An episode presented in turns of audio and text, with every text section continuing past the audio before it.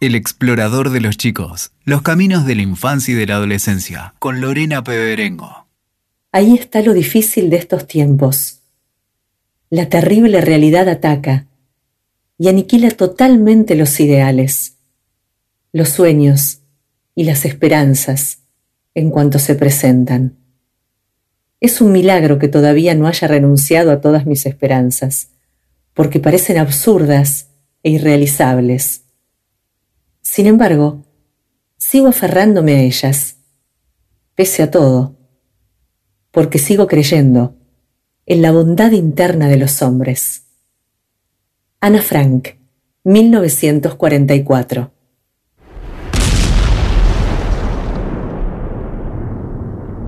¿Recordás qué estabas haciendo el día que Rusia invadió Ucrania el 24 de febrero de 2022?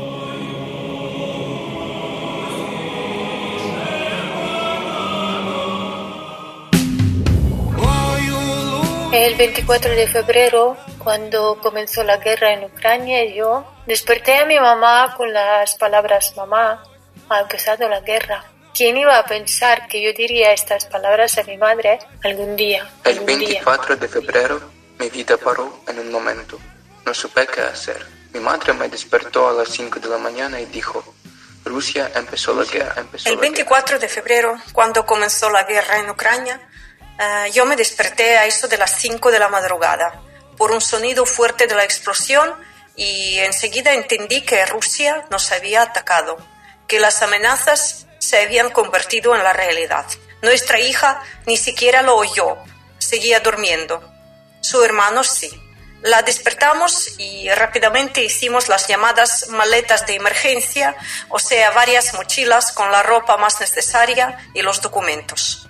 Luego fuimos al supermercado más cercano para abastecernos de los productos. Luego decidimos bajar con los hijos a la estación del metro para pasar allí la noche, pues no entendíamos, pues qué peligro podría esperarnos. Recuerdo muy bien el día cuando Rusia invadió Ucrania, el 24 de febrero. Es imposible olvidarlo. Por la mañana tenía que ir a la escuela, pero no fui porque empezó la guerra. Me desperté con el ruido de la televisión porque mi mamá puso las noticias. Aquella mañana mi madre estaba muy preocupada y nerviosa y entonces me dijo que había comenzado la guerra. Al principio no podía creerlo y también comencé a leer las noticias.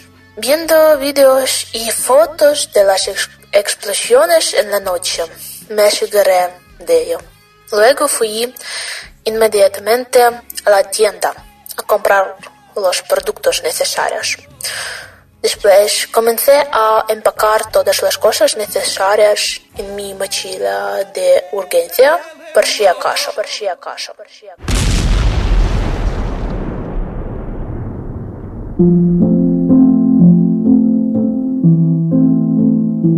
El 24 de febrero de 2022, desperté con la noticia de la guerra. Comojeando las páginas de un diario a toda velocidad, pasaba los portales de noticias de los principales medios del mundo, desconcertada por lo que sucedía. Lo primero que me invadió fue el recuerdo del diario de Ana Frank, que mi padre me regaló a los 14 años. Así como Ana registró en un diario sus vivencias durante el holocausto, Hubo más de 75 diarios de jóvenes autores y muchos otros en archivos alrededor del mundo que recrearon el encierro en los refugios y la clandestinidad. ¿Qué tienen en común aquellas historias de vida con la de los chicos, jóvenes y adolescentes que hoy viven en guerra en Ucrania? El encierro que habitan, el miedo a morir, la incertidumbre sobre el futuro, las carencias, la angustia, la falta de respuestas a lo que están viviendo, la espera de la paz. Conocí a Ana Frank a partir de su diario y con él un momento de la historia que no se olvidará jamás. Aquellas preguntas que me despertaba el diario de Ana siendo adolescente y que mi padre no podía responder, son en otro contexto las que hoy me acerca mi hija, cuando no puede comprender que chicos de su edad estén encerrados sin ver el sol hace dos meses, como sucede en Mariupol, que suenen alarmas aéreas hasta ocho veces por día y los chicos deban refugiarse y detener sus clases virtuales, que deban apagar las luces de sus casas para que los drones que hacen inteligencia no los encuentren, que muchos chicos que han emigrado deban trabajar a cambio de un lugar para dormir, que otros hayan perdido a sus padres y familiares defendiendo la patria, que los organismos internacionales que defienden sus derechos no logren que estos se respeten. Al igual que mi padre, no tengo respuestas para darle a mi hija, solo preguntas y un deseo, la paz. La paz. En la vida de los niños y adolescentes deja marcas inolvidables, marcas crueles. La guerra solo deja malos recuerdos y terribles huellas en la vida de los niños y adolescentes, porque en un instante el niño deja de vivir una vida normal. El niño también está en constante tensión y sufre de estrés. Muchos niños y adolescentes se deprimen porque no están acostumbrados a vivir con estos pensamientos de guerra. La guerra deja marcas terribles como la destrucción de las vidas, de los destinos. ¿Qué estamos haciendo los adultos por los chicos de la guerra? Desde hace más de 50 días que comenzó la guerra en Ucrania, me hago esta y otras preguntas. Nos hemos movilizado desde aquel día los adultos con la vehemencia que esta causa impone para protegerlos y luchar por la paz? ¿Qué responsabilidad tenemos en la vulneración de sus derechos? ¿Qué marcas deja la guerra en la vida de los chicos? Si este ciclo tiene como propósito visibilizar los derechos de las infancias y adolescencias y su cumplimiento, la guerra en Ucrania merece toda nuestra atención y acción. El conflicto armado en Ucrania representa una amenaza para 7,5 millones de niñas y niños, asegura UNICEF. Las necesidades humanitarias se multiplican cada hora mientras continúan los ataques. Hay niñas y niños muertos, heridos y profundamente traumatizados por la violencia que los rodea. Los últimos ocho años de conflicto en el este de Ucrania han provocado un daño profundo y duradero a los chicos. Los niños que huyen de la guerra también corren un mayor riesgo de trata y explotación de personas. Mientras tanto, los ataques con armas explosivas en zonas urbanas pobladas han dañado infraestructuras y servicios esenciales, como hogares de niños, escuelas y hospitales.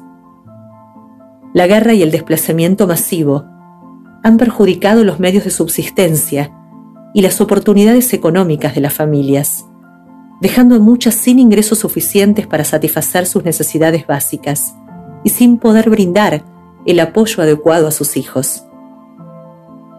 Los organismos internacionales desde el comienzo de la guerra piden un alto el fuego y recuerdan a todas las partes sus obligaciones de proteger a los niños de cualquier daño.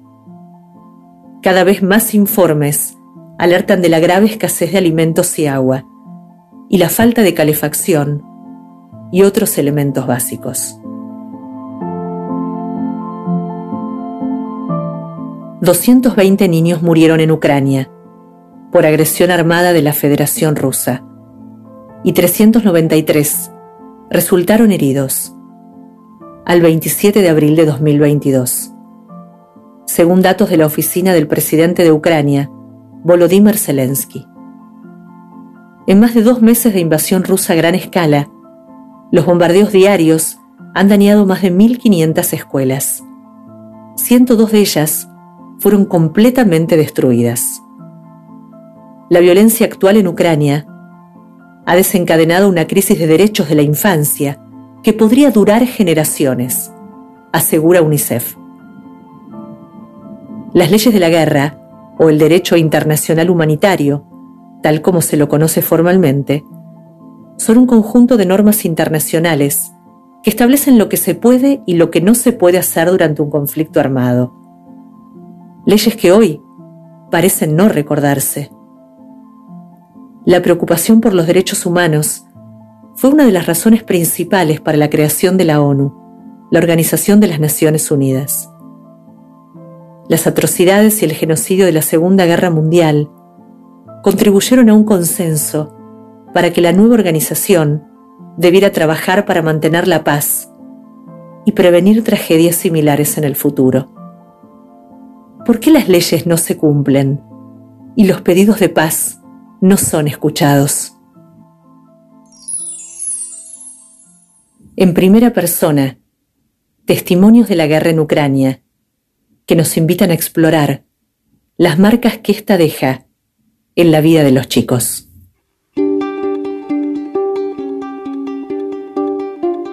¿Cómo es vivir en guerra?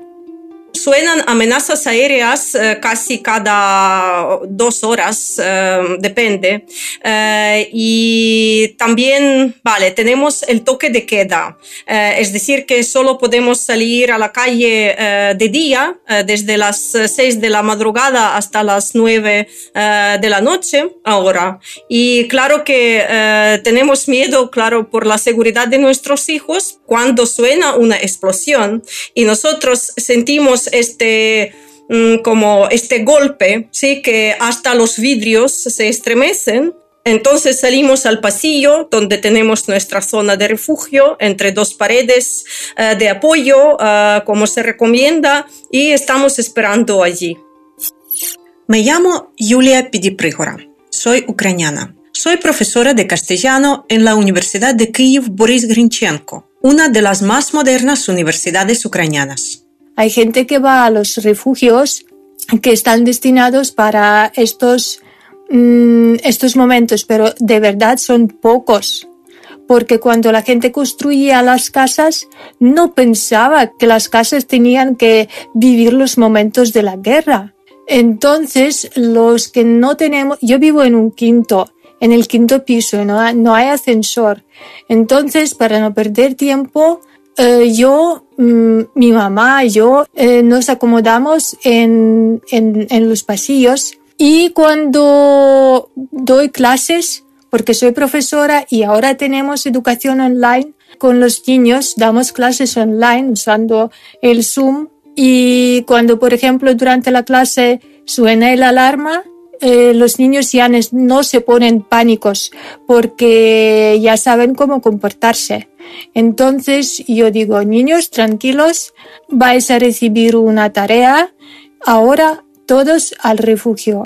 Nos despedimos, apago el Zoom y yo sé que los niños van a estar en sus refugios o van a bajar al sótano o van a acomodarse en el suelo del pasillo pero yo, los profesores no podemos dar las clases y seguir dando las clases durante la alarma.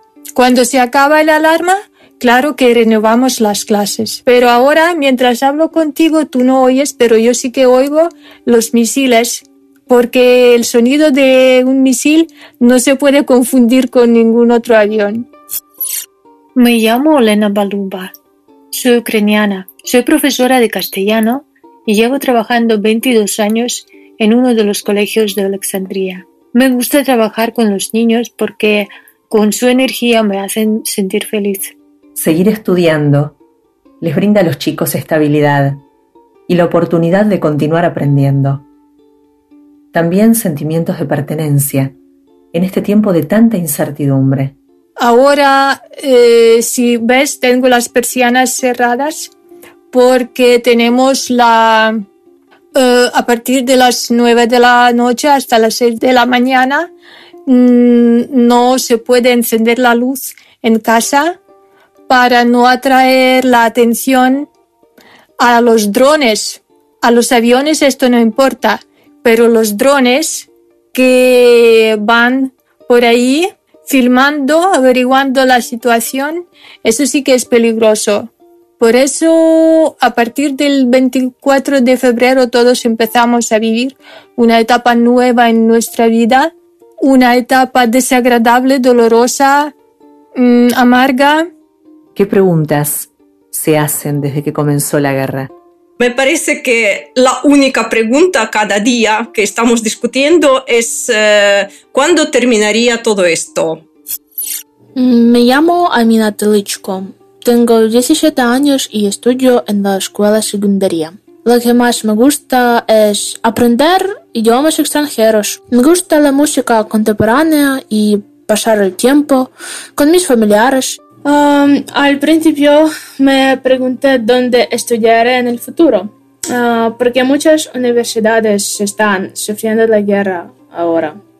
Uh, también me preguntaba qué hacer durante un ataque aéreo, a dónde ir.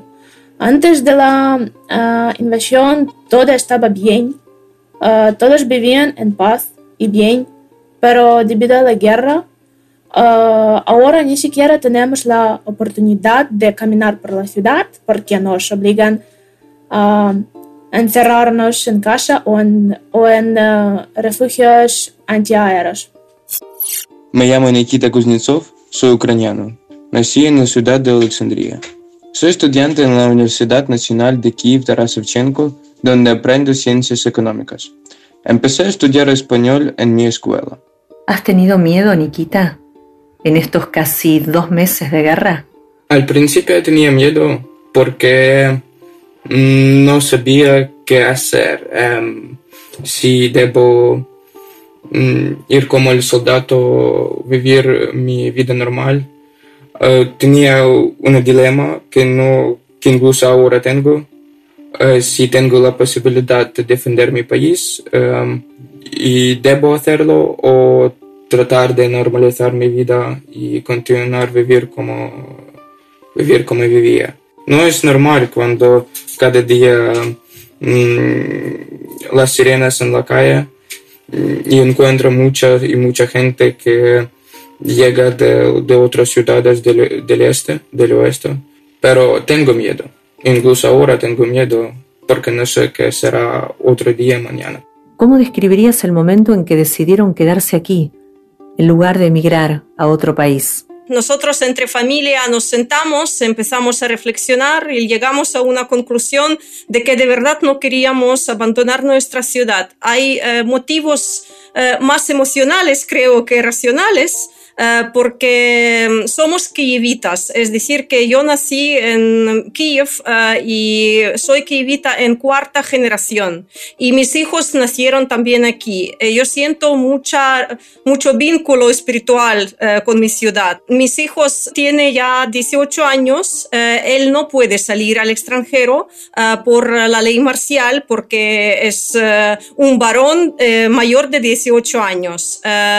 Eh, él tomó la decisión de alistarse en eh, algún batallón de los voluntarios o destacamento de la defensa territorial para mm, defender eh, nuestra ciudad y nuestro país. Y claro que su hermana, nuestra hija, con sus 16 años, dijo que ella nunca se iría sola sin nosotros y que se siente más segura aquí junto con nosotros en nuestra casa. Por eso nuestra decisión fue que darnos eh, lo más importante es que estemos juntos, toda la familia. Eso nos da la seguridad.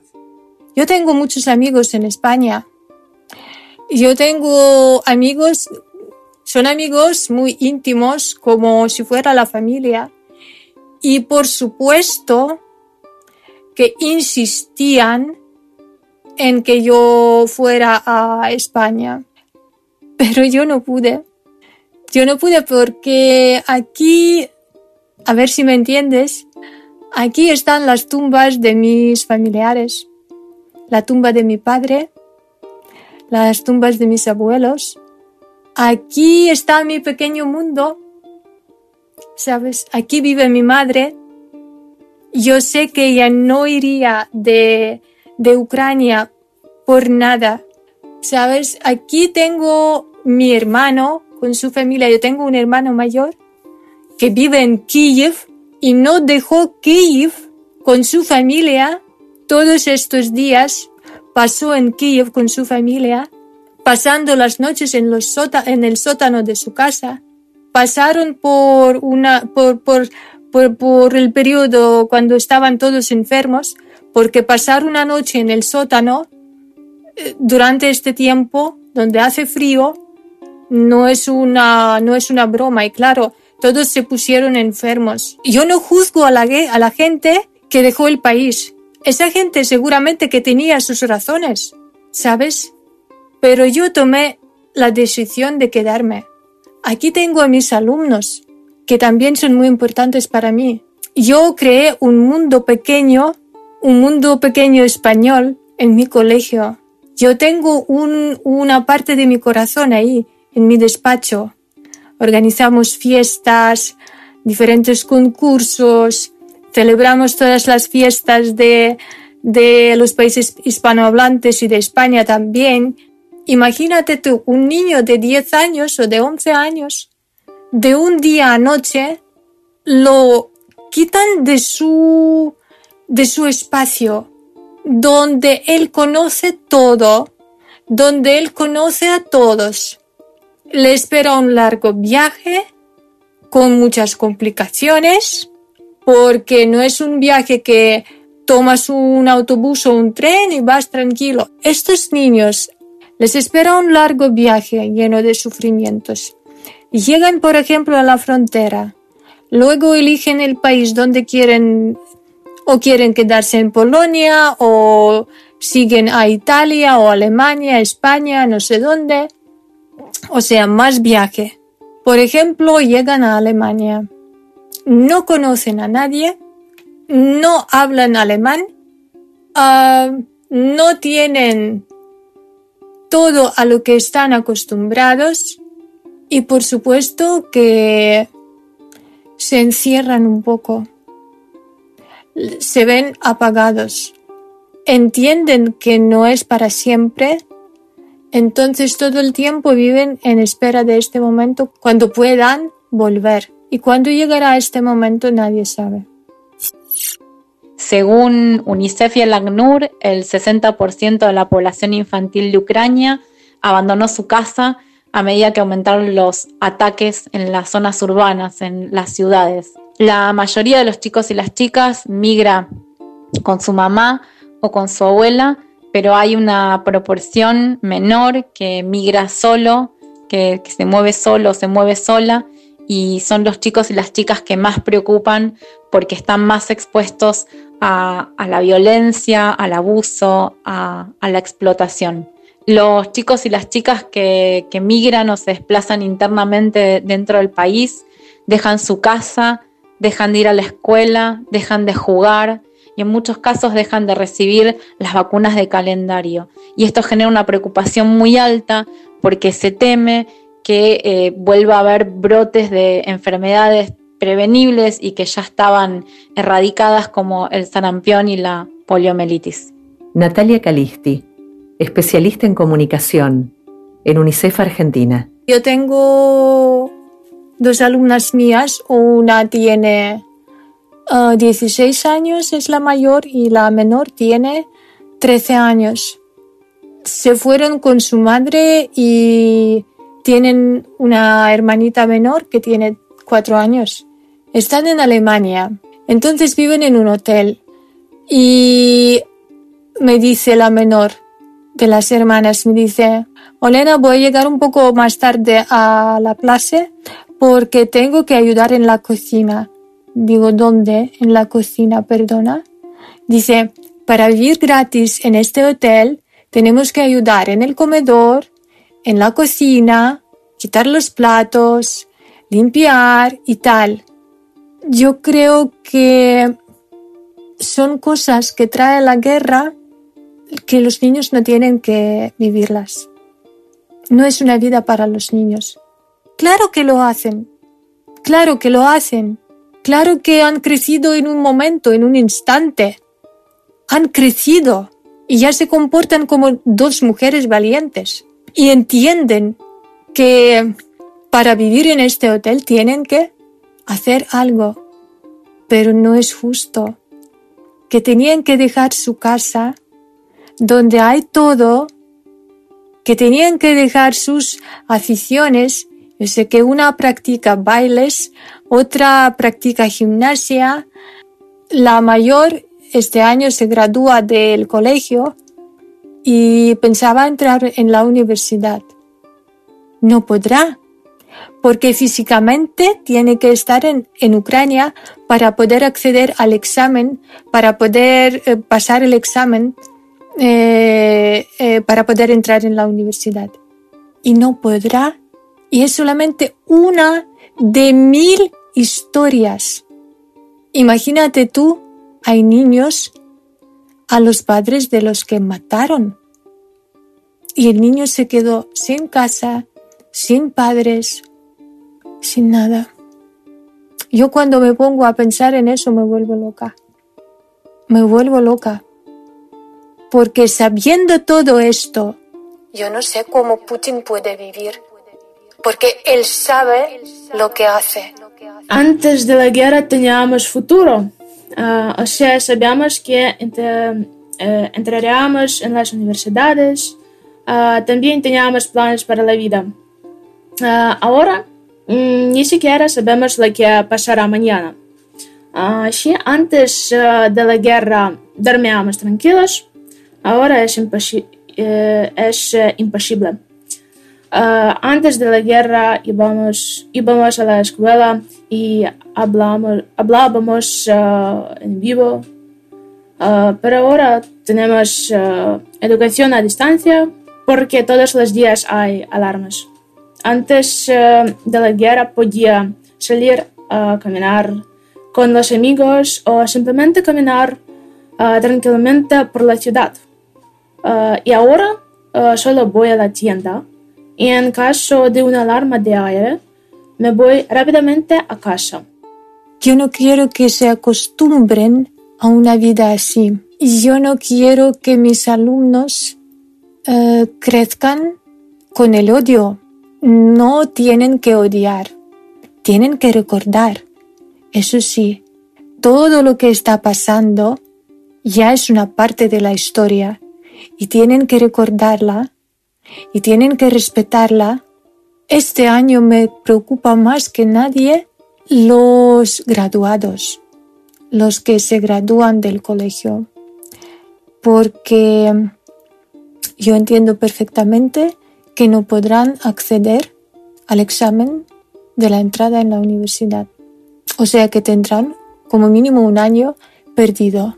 Claro que me preocupa la salud, de los niños, que todos estén bien emocionalmente. Eso es importante, que todos vuelvan a sus casas, se reúnan con sus familias.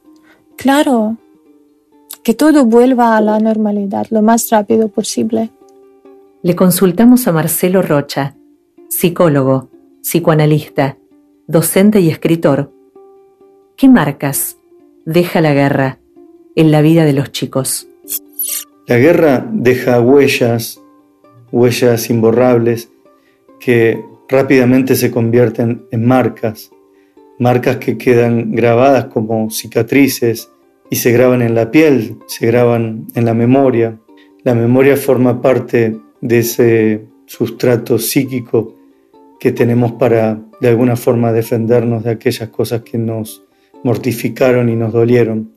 Sucede que las sociedades pierden rápidamente la memoria y nuevamente acontecen situaciones como esta. Una guerra en el 2022, impensable. Niños, niñas sufriendo la pérdida de sus padres, de sus apoyos, de sus sostenes.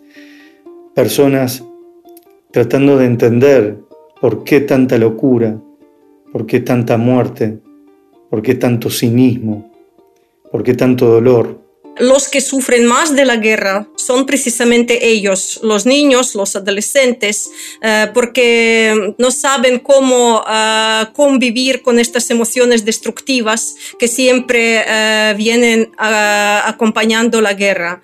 Y eh, claro que después eh, esto puede repercutir en diferentes problemas eh, psicológicos, en las fobias, neurosis, otros efectos negativos. y eso me duele mucho. Las marcas son muchas porque no tienen que ver todo esto y no tienen que vivir todo esto.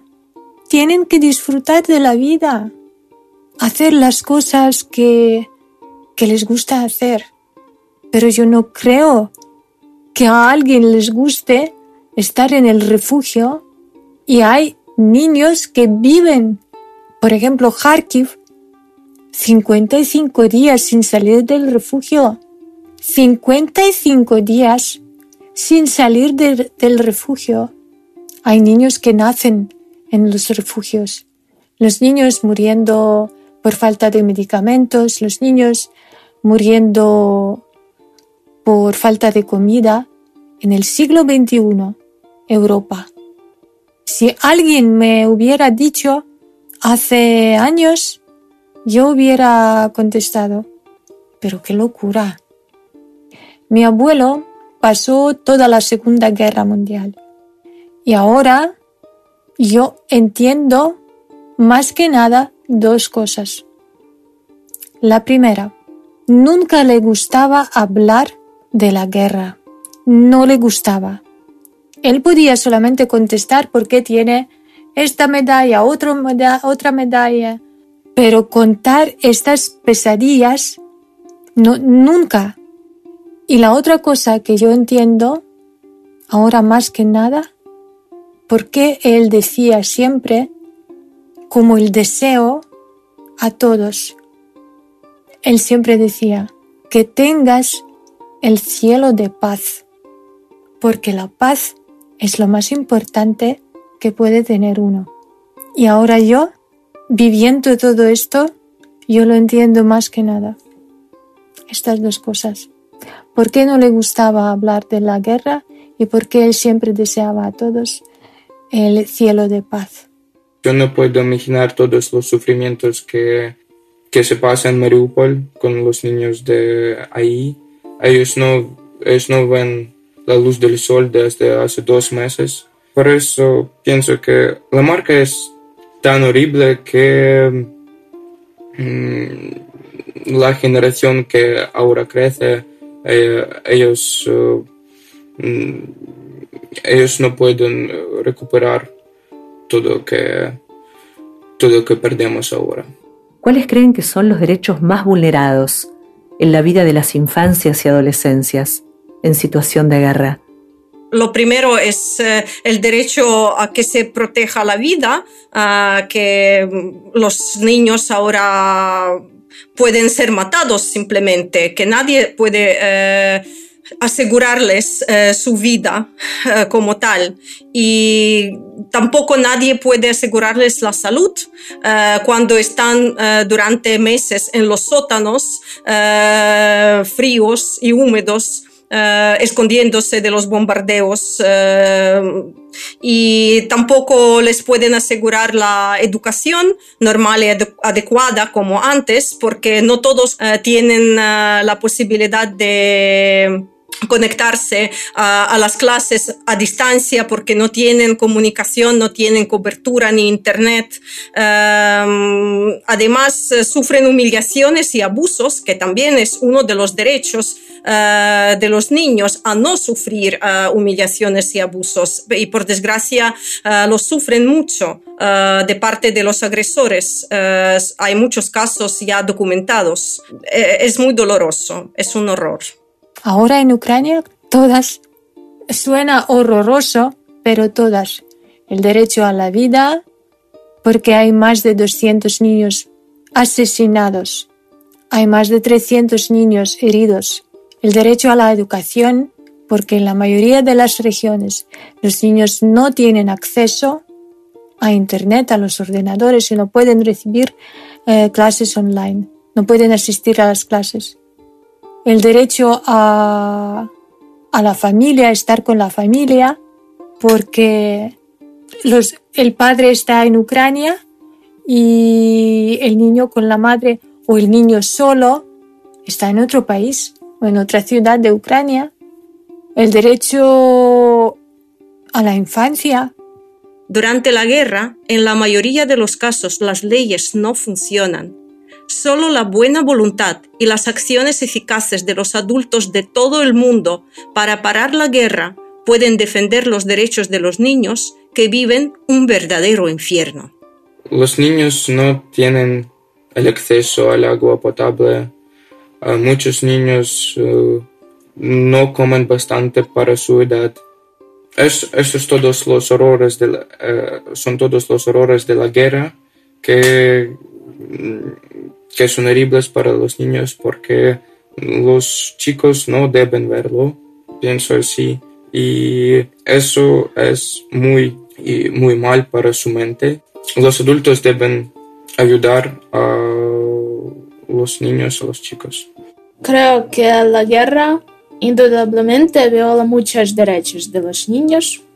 Uh, todas las organizaciones internacionales y las uh, Naciones Unidas definitivamente deberían prestar atención a esto. ¿Cómo podemos colaborar los adultos para lograr que se respeten los derechos de los chicos? Lo único que podemos hacer ahora los adultos y lo más importante, eh, tenemos que reunirnos en eh, una intención común eh, para hacer todo lo posible para parar esta guerra.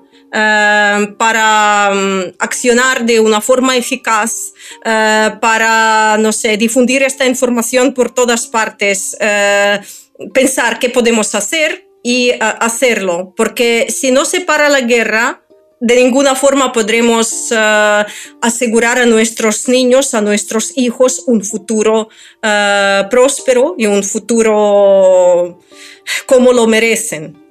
¿Creen que los adultos están haciendo lo suficiente para proteger a los chicos? No. Nosotros estamos en una situación que no podemos solos. Creo que los adultos deberían trabajar juntos para garantizar que se respeten los derechos de los niños. ¿Cuáles son los aprendizajes que crees deja la guerra? Hemos aprendido cómo reaccionar al sonido de las alarmas que nos avisan de amenazas de los bombardeos aéreos. Hemos aprendido a ayudar a nuestro ejército, cada uno hace lo que puede. Hemos aprendido a luchar en la frente informativa Hemos aprendido a ser más unidos que nunca. Hemos aprendido a rezar más fuerte que nunca. Hemos aprendido a ayudar a la gente desconocida. Hemos aprendido a vivir en las condiciones de guerra.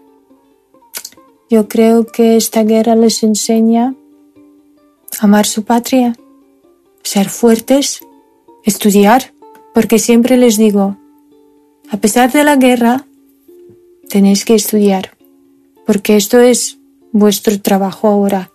Y los niños han aprendido a ser, yo creo que han aprendido a ser más adultos y más responsables. Y han aprendido lo que es guerra. Por eso yo estoy segura de que toda la gente que tiene que vivir la guerra nunca va a cometer algo parecido o va a participar en algo parecido.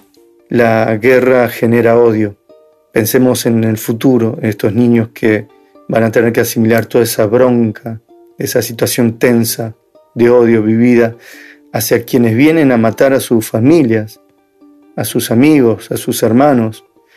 Ese odio de no ser resuelto y tramitado puede melancolizarlos y puede construir síntomas. Eh, nos preocupa mucho el futuro después de la guerra, ¿no? otro de, los, de las resoluciones que puede tener el odio y que es una de las más típicas porque la vemos a través de la historia es el odio vuelto hacia el otro, el odio que se resuelve solamente con la aniquilación de aquel que aniquiló a mi ser querido. Y esto es lo que acontece en bueno, las guerras históricas. Entonces, estos niños que hoy pierden a sus seres queridos algún día pueden llegar a querer vengarlos. ¿no? Entonces así es que la guerra no termina nunca. Por eso la guerra deja marcas. Y esa es la marca más compleja que una sociedad evidentemente tiene que seguir tramitando para que algún día ese odio se termine y que haya paz en este mundo. Los que no viven en la guerra, yo creo que deberían cuidar la paz. Yo no quiero que alguien en el mundo viva algo parecido, porque nadie lo merece. Nadie merece los sufrimientos. ni penas, ni dolor, ni muerte. Todos tienen que cuidar la paz y protegerla. Es mejor dar amor. El amor no destruye. Y el odio, sí. Lo más importante que ahora puedo concluir es que hay que apreciar tu vida. Uh, todo lo que te rodea es muy y es muy es muy preciosa es muy importante para ti. Uh, aprecia cada minuto cada segundo. Cuando respiras el aire libre también es algo que vale la pena sentir. La vida de las personas es lo más apreciado la guerra nos enseñó a no ser indiferentes y a proteger a los jóvenes, niños, los derechos de los niños. Uh, me di cuenta de lo uh, bueno que es uh, vivir en paz y solo ir a la escuela sin los alarmas y dormir sin alarmas. Yo quiero que todos los niños de Ucrania sigan vivos, sanos, a salvo y que tengan la posibilidad de seguir su vida uh, en un estado tranquilo, pacífico, que puedan seguir sus estudios, que puedan uh, comunicar con sus amigos, que puedan cumplir sus planes. Si tuvieras que darle un mensaje a los adultos en nombre de los chicos, ¿qué les dirías? Pienso que tres palabras. Uh, salva mi futuro. El testimonio de Ana Frank nos permite conocer las marcas que las guerras dejan en las infancias y adolescencias. En su diario ella describe su experiencia en el encierro, escondida, en un contexto de odio, de persecución, de destrucción. Nos gusta poner en valor los mensajes de esperanza que transmite, la posibilidad de proyectar hacia un futuro, de imaginar otra realidad y de desear una vida en libertad. Por eso su legado nos exige comprometernos con nuestros entornos, con la construcción de convivencia, de inclusión, a oponernos a toda forma de discriminación, de violencia, ni hablar de genocidios o de guerras. No podemos mantenernos indiferentes ante el sufrimiento de otras personas. Desde el Centro Ana Franca Argentina para América Latina transmitimos su legado y trabajamos en ese sentido, no solamente a partir de sus palabras, sino también del incansable trabajo de su padre, Otto Frank, que es quien sobrevive y que luchó por la defensa de los derechos humanos en todo el mundo. Él decía que estaba convencido de que ningún pueblo quiere la guerra y que las juventudes necesitan y quieren hablar y discutir sobre estas cuestiones. Wanda Holzman, coordinadora del Museo del Centro Ana Frank Argentina para América Latina.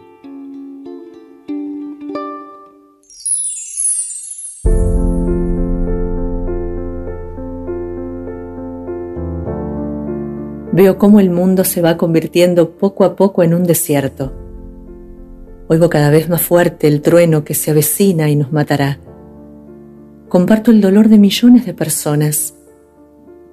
Y sin embargo, cuando me pongo a mirar el cielo, pienso que todo cambiará para bien, que esta crueldad también acabará, que la paz y la tranquilidad volverán a reinar en el orden mundial. Ana Frank, 1944.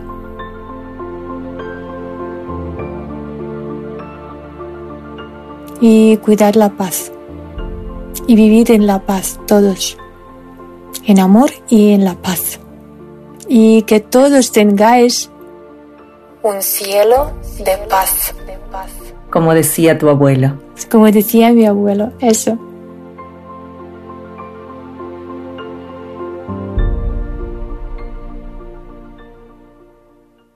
Escuchaste El explorador de los chicos. WeToker. Sumamos las partes.